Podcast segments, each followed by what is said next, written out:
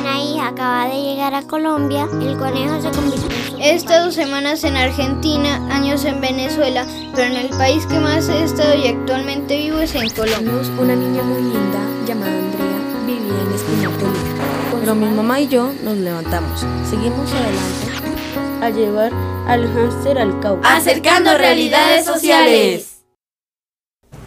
Empezar de cero, escrito por Chari San Pedro.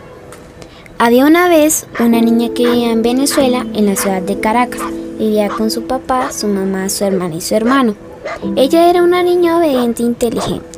Un día los papás de la niña decidieron que todos se irían para Bogotá por la situación en Venezuela, pues allí no había comida. Cuando llegaron a Colombia se quedaron en la casa de un familiar del papá de la niña.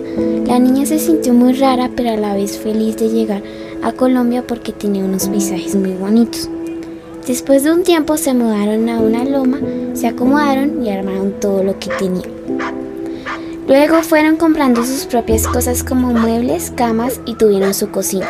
La niña y sus hermanos fueron inscritos en el Colegio Virginia Gutiérrez de Pineda y más tarde una prima se mudó con ellos unos meses.